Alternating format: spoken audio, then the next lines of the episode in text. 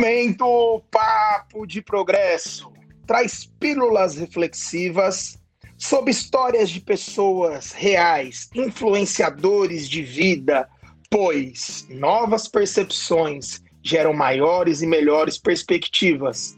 E um grande convite para você: abrir a mente para ter a vida que vale a pena ser vivida.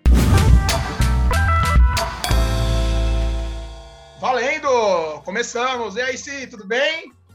E aí, Gá, tudo ótimo. Que alegria ter você aqui, obrigado.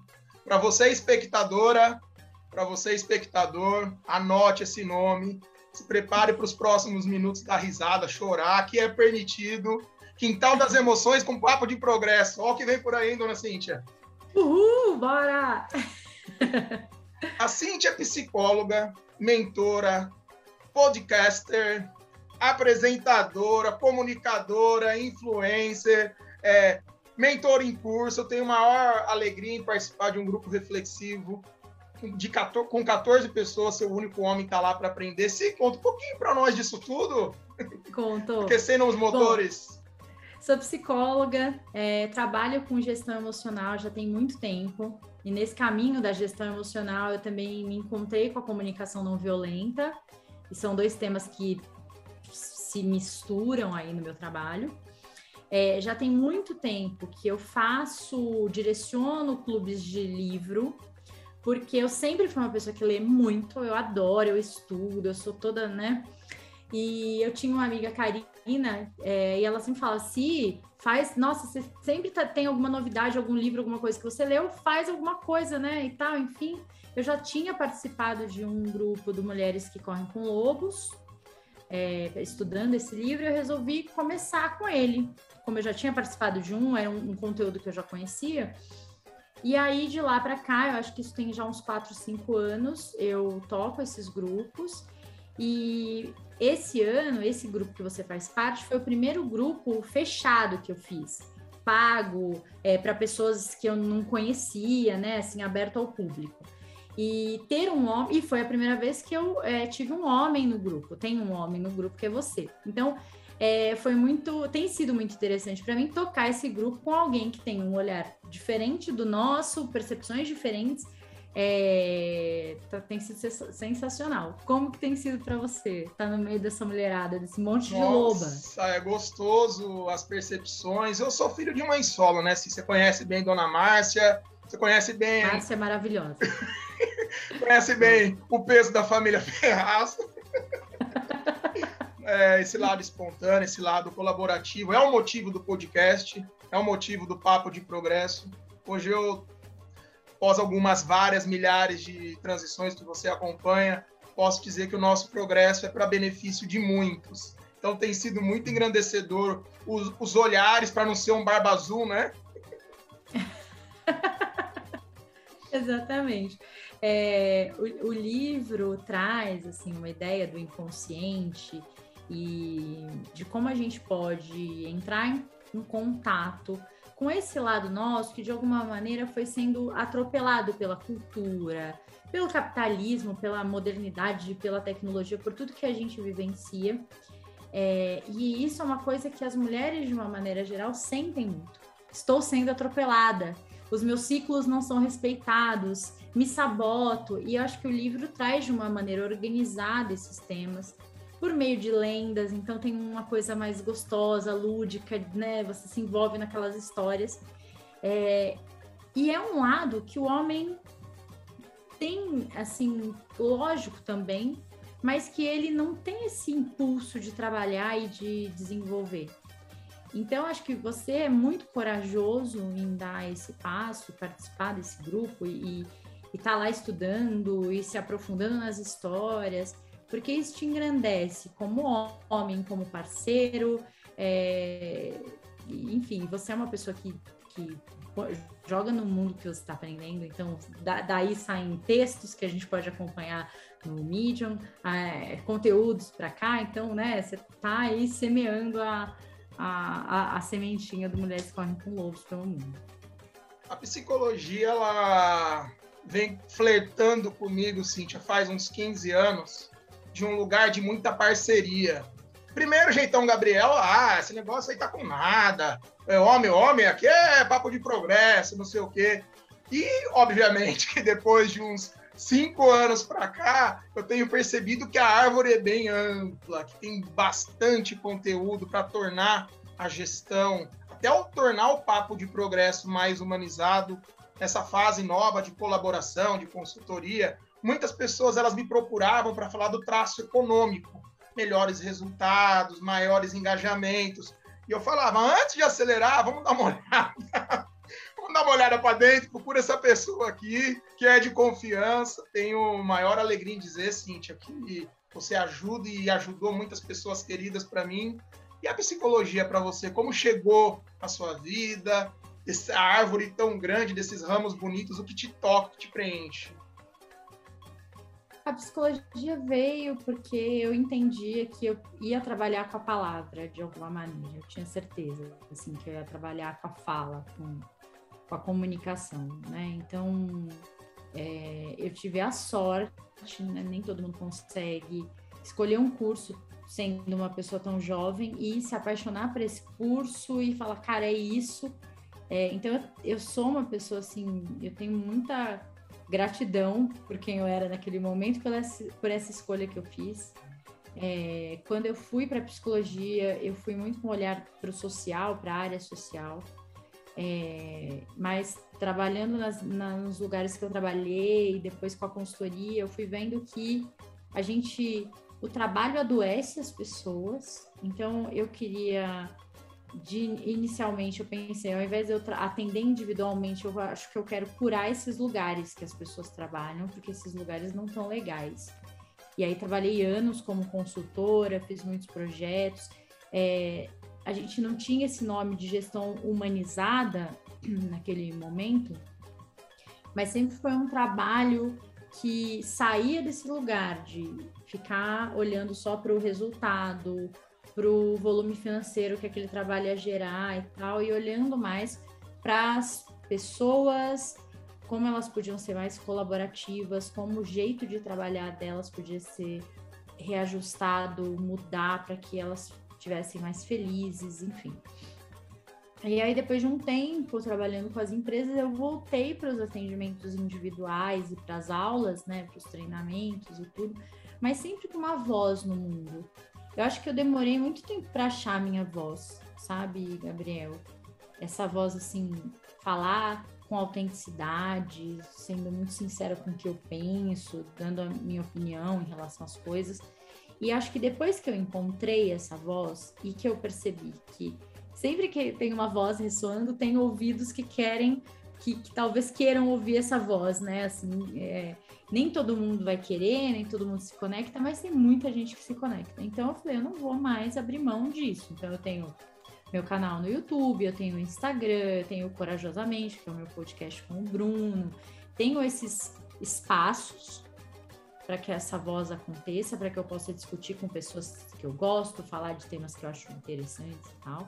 E tenho esse trabalho é, individual de atendimento como terapeuta e tudo pautado pela psicologia. A psicologia, nossa, dá uma gama de possibilidades maravilhosa. Né?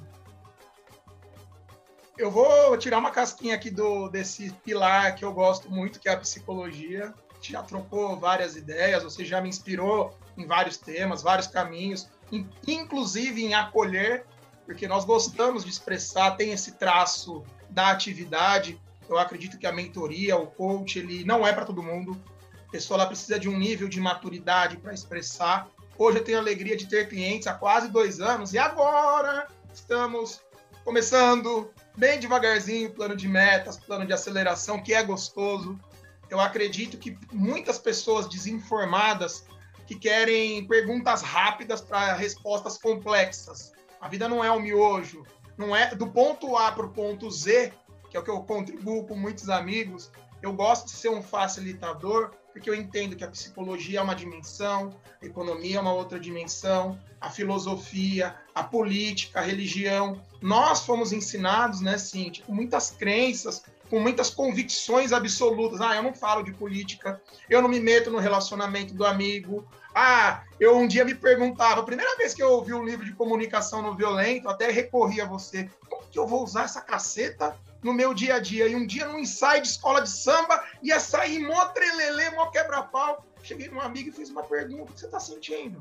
Que necessidade sua não foi atendida, expressada? Ele olhou para mim e falou: Gabrielzão, está legal? Não, tô te perguntando. E graças a Deus funciona isso, né? Cíntia, para você, quais são as linhas, quais são os olhares da psicologia que preenche seu coração, que você gosta muito? Ah, eu sempre, minha formação toda foi focada na psicologia existencial. Só que, depois de formada, atuando com empresa, eu fui muito para cognitivo comportamental, né, para TCC. Porque ela tem, é, às vezes, questões mais práticas e tal. Então, eu traí a psicologia existencial. Mas como eu sou uma mulher de amores livres, né? Então, né, eu falei, ah, vamos aí, vamos misturando. E, e aí eu flertei muito. E quando eu voltei a atender, por conta de outros trabalhos que eu já vinha fazendo, é, a psicanálise ficou muito forte. Então, eu estudei muitas coisas de psicanálise. Né? Esse ano a gente fez um clube do livro, estudamos o Psicologia das Massas do Freud. Então, assim, me reencontrei com outros, com conceitos do Freud que eu já não, tinha mais contato. Então, eu passei pelas três linhas, assim. Eu acho que eu gosto das três, mas a psicologia existencial, de alguma maneira. E o Yalom é muito existencial, né? A gente estava falando do Yalom antes de começar a gravar, que é um, é um psiquiatra que faz é, psicoterapia também, né? Com os pacientes dele, faz terapia em grupo, maravilhoso. É, eu acho que eu reflito mais, eu fico mais mexida com os temas. É aquele texto que eu leio e aí eu fico dias com aquilo, sabe, vibrando e ressoando dentro de mim e tal. Então, eu, meu coração real, assim, é sempre, eu acho que vai ser da, da existencial. Gosto das outras, caminho, conheço, estudo também, mas a existencial é sempre a melhor, assim, gosto muito. Esses dias eu estava numa reunião com um psiquiatra, um amigo Mauro, mandar um abração para ele. Estávamos trocando muitas ideias, muitos livros, muitos estudos. E ele comentou que a psiquiatria ela ajuda a compreender as barreiras intransponíveis que alguns seres humanos têm. Algumas pessoas elas têm limitações. Acredito que todos nós, como seres humanos, temos limitações. Por muito tempo, Cintia, eu vi um movimento do poder da autorresponsabilidade, mude seu mindset, 5 em 7. Vamos transformar o mundo em uma semana. Eu acredito que coisas boas levam tempo. Como que você olha para a psiquiatria? Como que você olha para esse, esse movimento de saúde mental que tem se polarizado, só que na prática, penso eu, que é um pouco diferente? É, todos os, assim, eu, eu, tive a chance de fazer, de, trabalhar, né, de, de, acompanhar muitos processos de coaching. Eu trabalho com coaching desde 2012, então são quase 10 anos, né, atendendo é, e fazendo processos. E assim, eu vi resultados incríveis.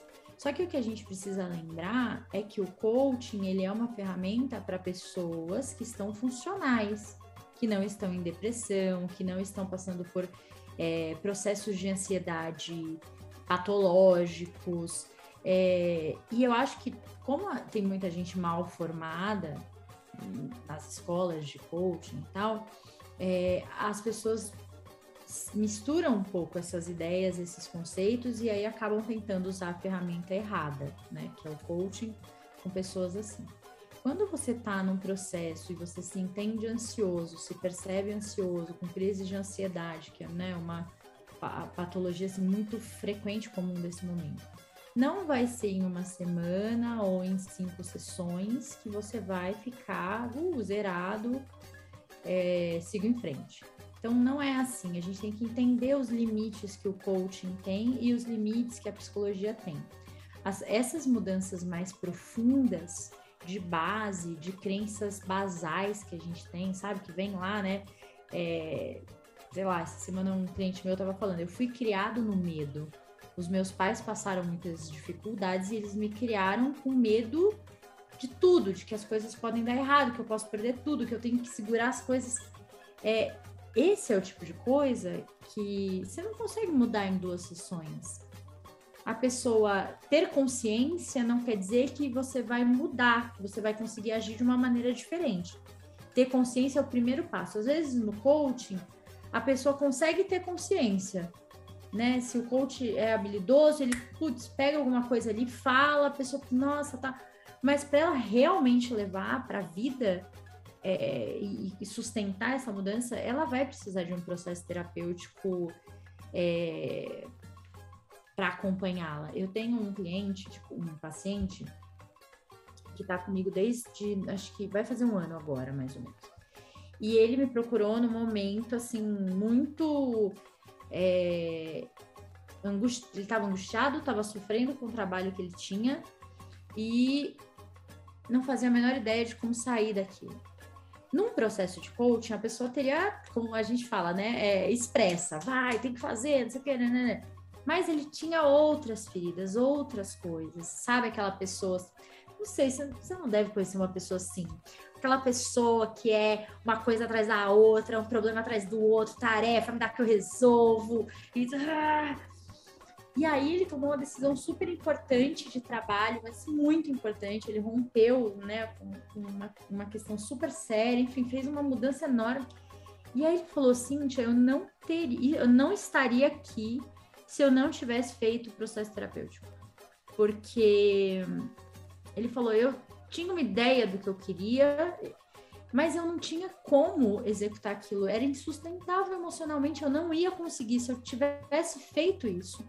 Sem o preparo, a base emocional que a gente criou nesse tempo, eu, eu teria, é, é, sei lá, enlouquecido, adoecido. Tal. Então, é, respondendo diretamente a tua pergunta, eu acho que a gente tem que tomar cuidado com soluções rápidas. Tem muita coisa assim que se resolve rápido e tal, mas quando a gente fala de saúde emocional, de gestão emocional, é uma construção e ela leva um tempinho.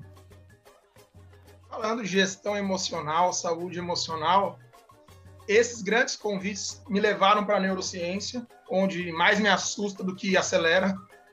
E quando a gente começa a estudar sobre índice de desenvolvimento humano, é, epigenética. Olha para 10 gerações passadas de mamãe, papai, vovô, os cabelos começam, os monstros começam a ficar maior, né, Cíntia? Exatamente, nossa, com certeza.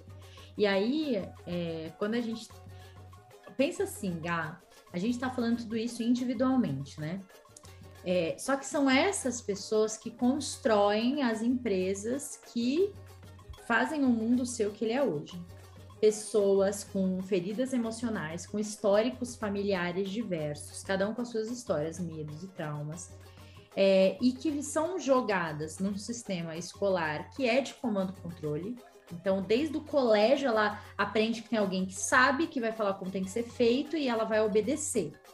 Né? As nossas mães, a minha, a sua, vai para a escola, obedece a professora, né? Obedece, era essa a palavra que elas usavam. E aí essa galera sai desse processo e vai para a empresa trabalhar. É, é, óbvio que ela vai reproduzir e assim ninguém vai para o trabalho falando assim eu vou sustentar esse modelo comando controle eu top down né eu vou sustentar não ela vai com a melhor das intenções ai a gente cuida da nossa equipe a gente entende que pessoas são os pilares dessa empresa né enfim né, né, né.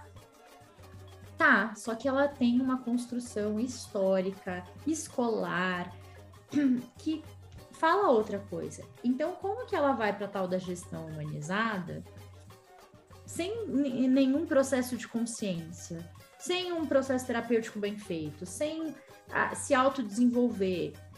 Cara, é muito difícil.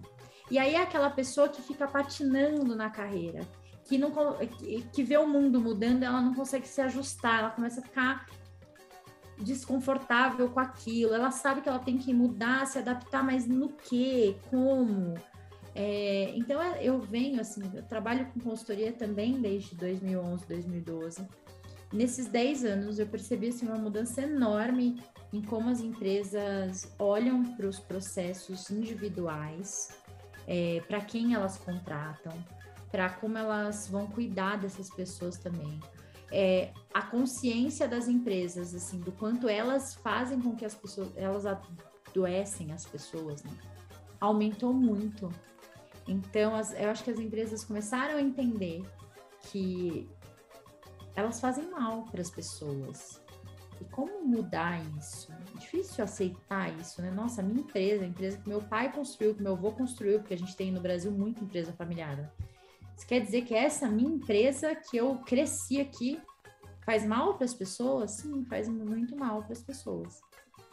É, então, assim, a gente está, eu acho muito interessante, porque a gente está no momento em que a busca pelo apoio emocional está sendo muito maior, está sendo mais aceita, as pessoas desmistificaram isso. Assim como as empresas também estão aceitando que elas precisam de uma ajuda emocional, que é a gestão, na minha visão, né? Eu tô falando Sim. aqui da leitura que eu faço. A gestão humanizada, para mim, é um jeito de tratar, de terapeutizar os processos de trabalho.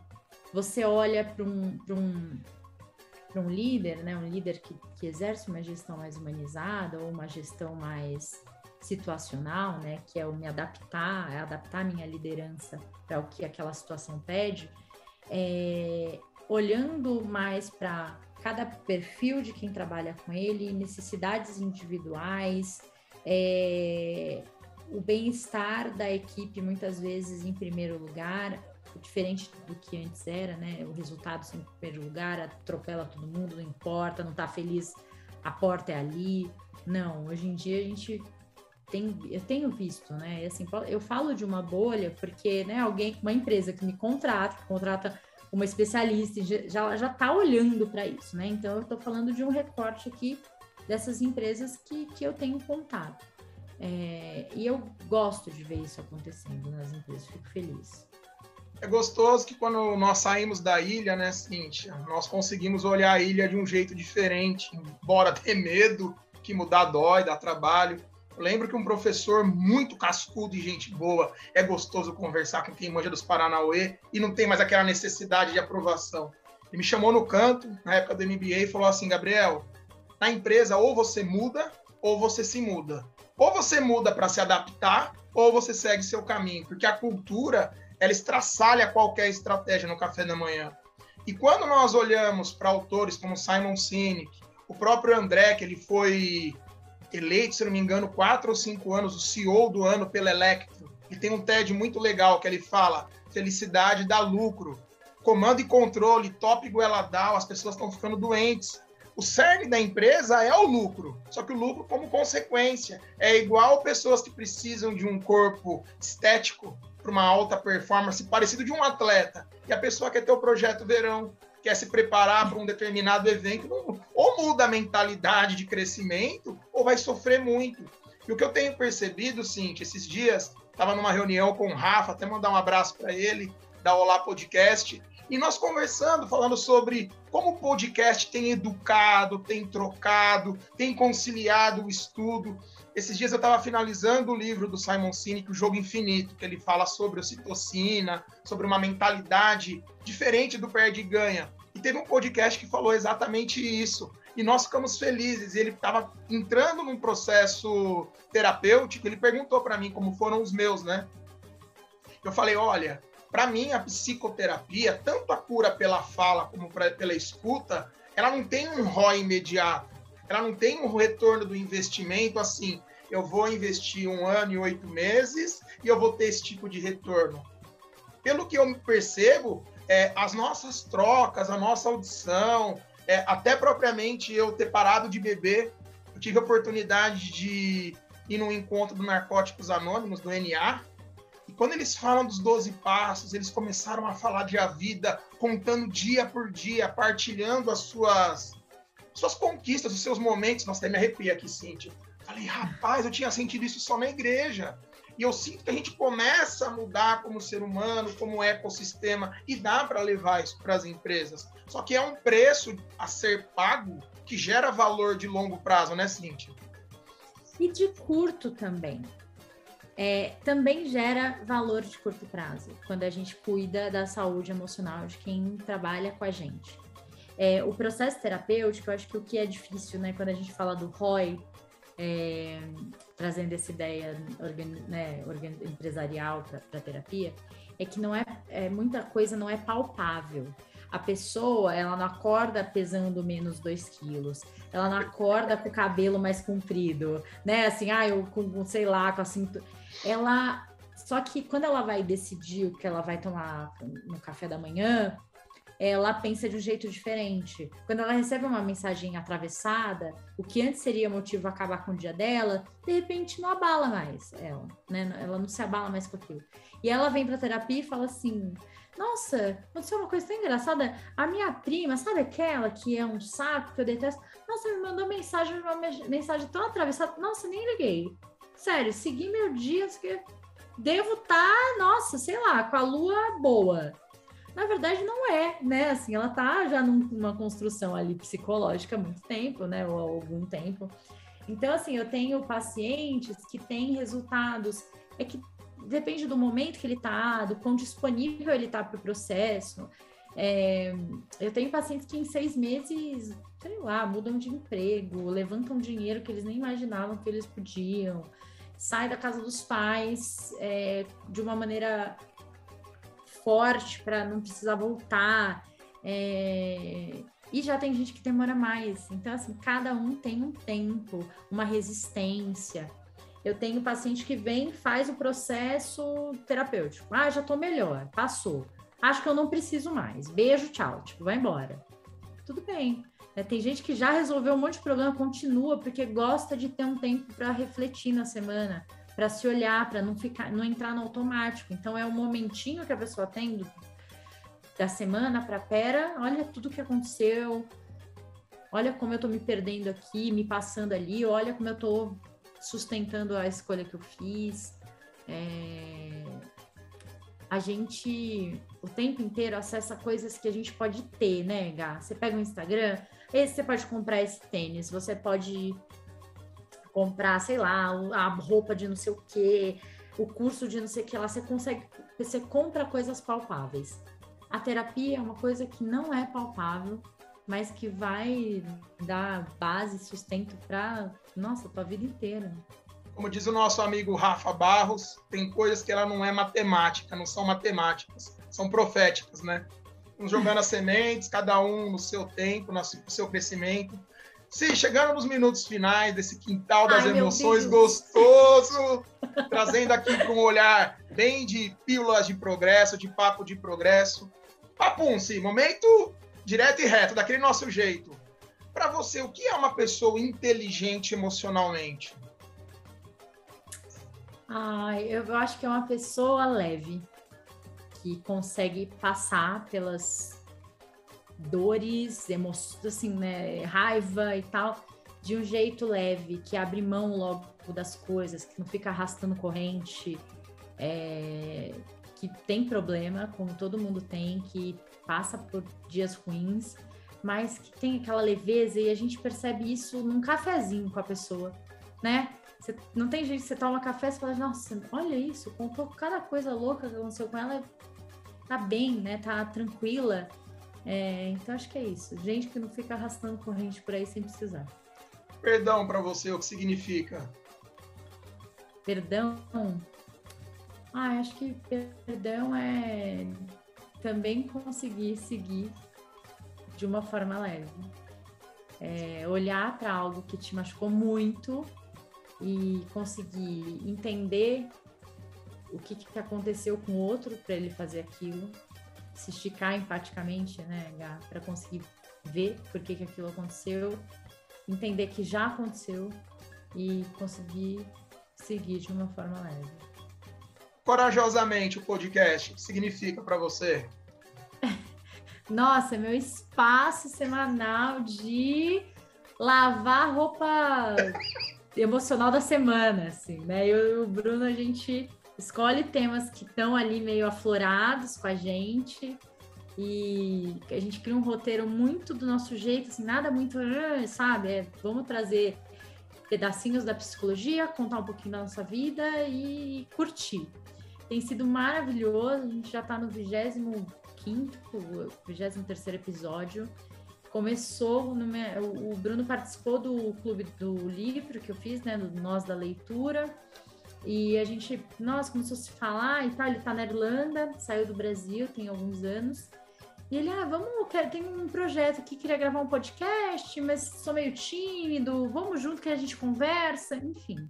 Estamos aí, meses e meses depois, empolgadíssimos, a gente termina a temporada desse ano agora em novembro, vamos fazer uma pausa aí de um mês e meio.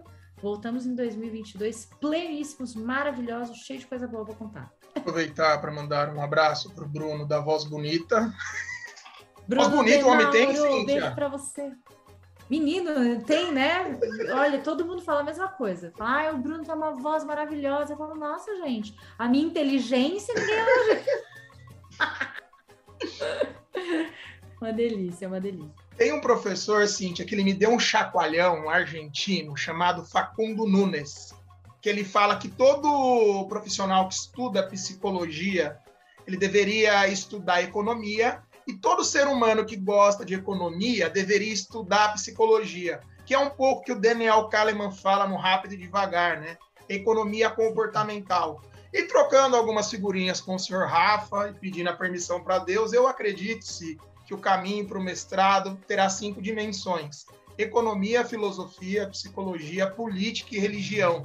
Queria perguntar para você. Deus. Vamos nós. Papo de progresso diferente.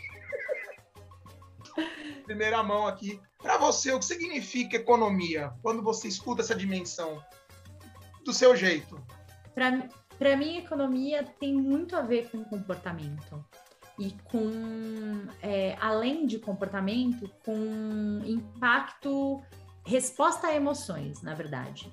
Né? Assim, quando a gente olha para as oscilações econômicas, é muito uma reação emocional a algo que está acontecendo. Ah, presidente tal caiu.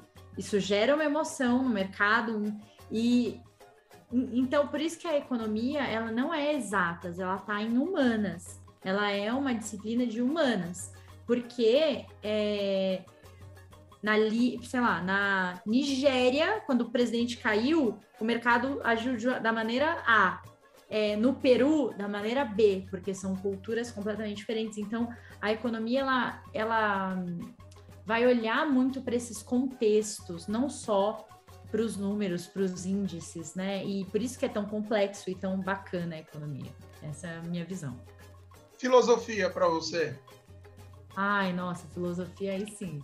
Para mim, filosofia é a gente conseguir parar para pensar e se questionar é, em relação às coisas que a gente sempre achou que eram verdade, que eram é, que tá posto, sabe? Então, quando um, separam de falar, ah, todo mundo sempre fala que a morte é a nossa única certeza. Será mesmo?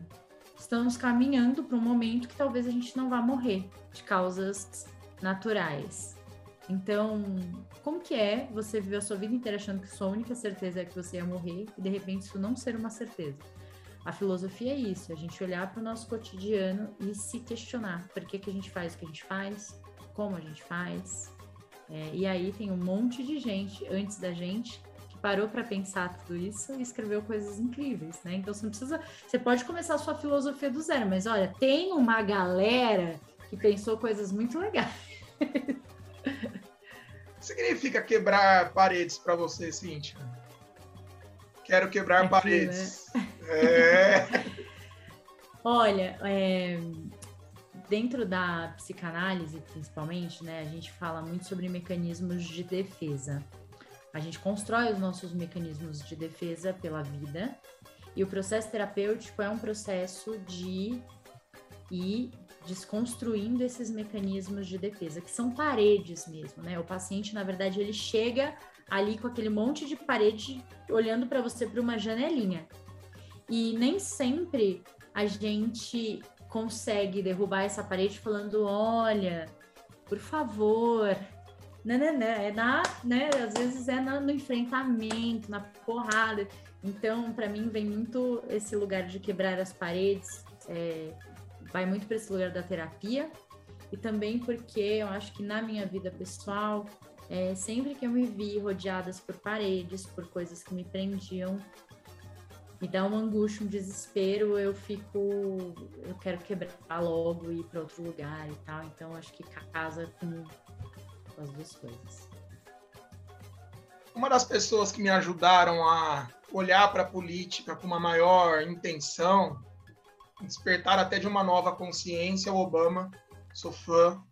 Ele fala que a política ela tem 25% de ideologia e 75% de negócio, que nós precisamos sim falar sobre política, estudar sobre política, conversar com pessoas que têm visões diferentes sobre política. Para você, Cíntia, que seria uma pessoa com inteligência emocional para falar sobre política? Eu acho que a primeira coisa que a gente precisa entender é que a política não diz respeito só ao partido tal, presidente tal, ministro tal. A política faz parte da construção da sociedade que a gente está. Então, quando eu entendo que quando eu estou conversando com meu vizinho aqui no elevador reclamando do síndico, eu estou fazendo política. A minha micropolítica aqui, o síndico, o condomínio, é, é, o, é o meu dia a dia essa macro política, a gente tem muita dificuldade de enxergar na prática o nosso papel, o nosso lugar. A gente tem um papel muito importante nessa macro, mas a gente tem dificuldade de ver. É, só que a gente faz micropolítica, a gente está na micropolítica o tempo inteiro, no nosso círculo de amigos, em como a gente influencia as pessoas que estão ao nosso redor, é, como a gente exclui as pessoas dos nossos círculos de, de relacionamento. Então, eu fico triste de hoje, por conta dessa polarização, as pessoas estarem meio avessas e, né, assim, com um certo ranço e tal da política, porque a gente só consegue fazer mudanças sociais reais com consciência política.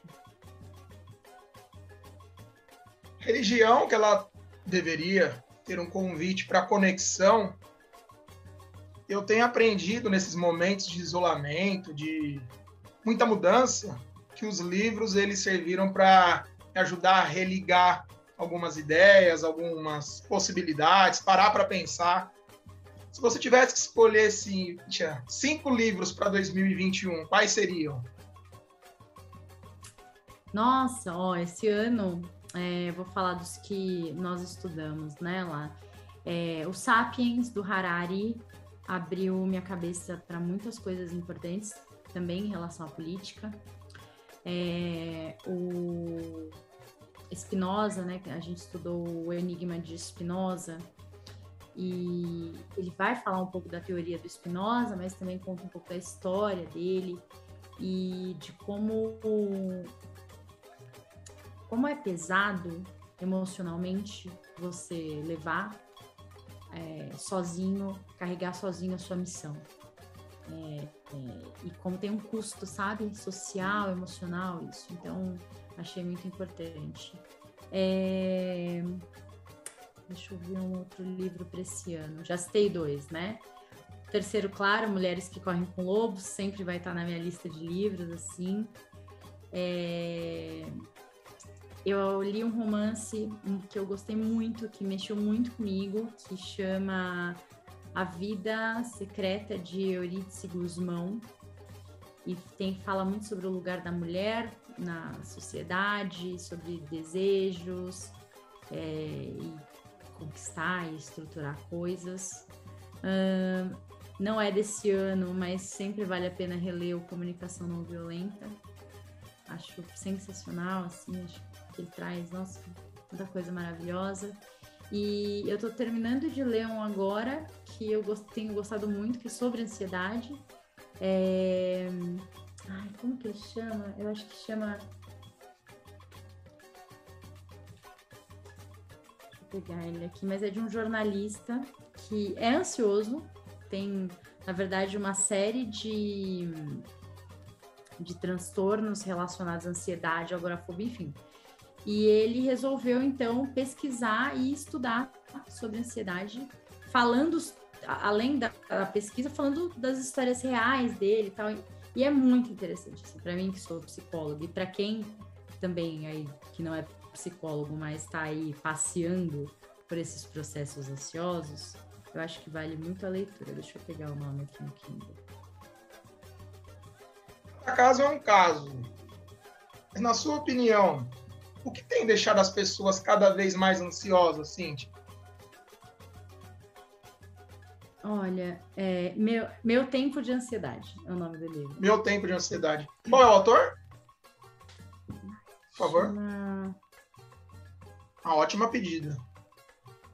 Meu Tempo de Ansiedade. Ah, não consigo ver o nome dele aqui, mas a gente pode deixar depois na descrição. Deixa na né? descrição. É, meus, meus, meus tempos de ansiedade. Eu acho que as pessoas ficam ansiosas porque elas estão cada vez mais temerosas pelo que pode acontecer, pela, pela, pela grande possibilidade de coisas que podem acontecer, e elas se perdem nessa angústia de tudo isso, né? Pode dar certo, pode dar errado, pode tem tanta coisa que pode acontecer. É, e cada vez menos nesse lugar do presente. Então a gente cada vez mais caminha para um desespero, para uma pressa, para o próximo passo, a próxima meta. Isso faz muito mal para gente.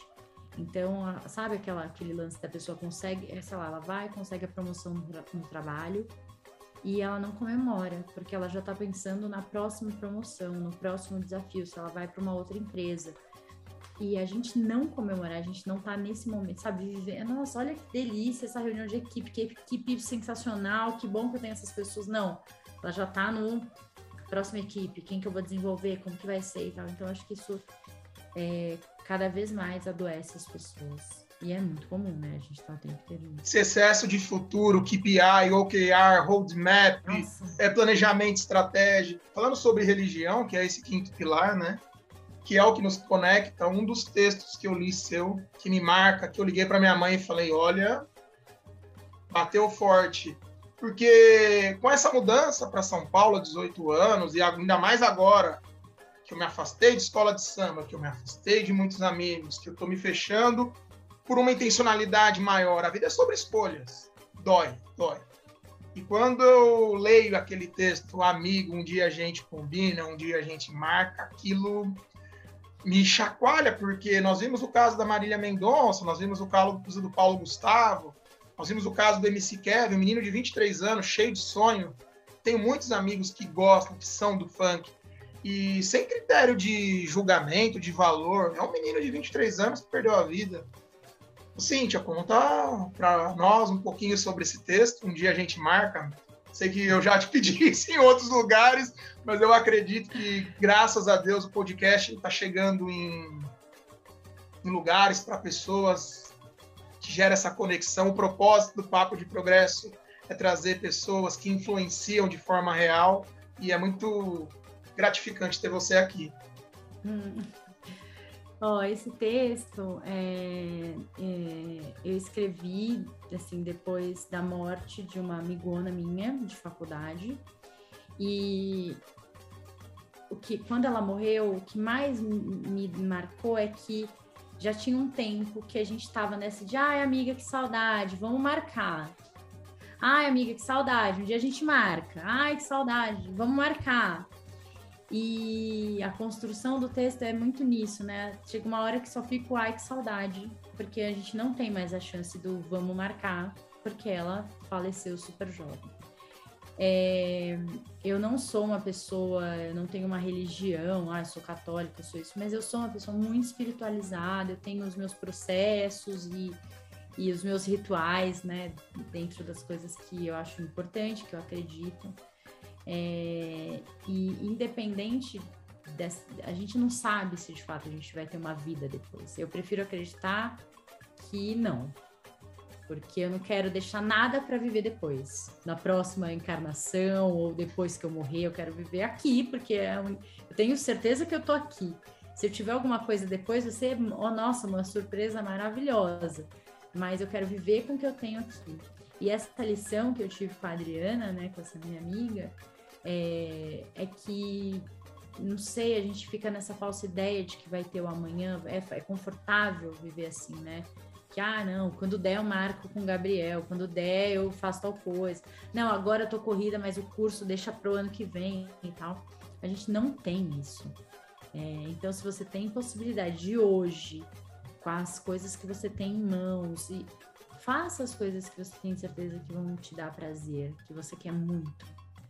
Tem gente que está neste exato momento no computador fazendo o cadastro para, sei lá, um curso de cinco anos na faculdade que ela detesta, quando na verdade queria estar tá fazendo aula de piano, cantando, ou na escola de samba fazendo figurinos lindos, incríveis.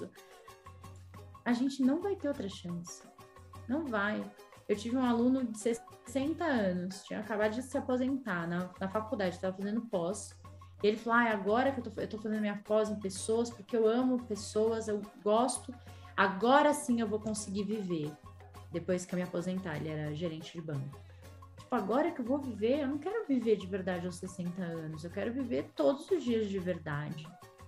É, então, eu acho que religião também tem a ver com a gente honrar esse corpo que a gente tem e honrar neste momento, no presente alimentando ele com todas as coisas que nos fazem bem, desde a comida, da atividade física, é, de amor, de afeto, de pessoas que eu gosto, no agora. Cíntia Essa Cruz é, é muito oração. papo de progresso. Agradeço a você, espectadora, espectador, que vem com a gente, que troca, que compartilha. Cíntia, muito obrigado. 2021 ai, indo, 2022 chegando. Vamos. A bola tá contigo. gente, obrigada pelo espaço.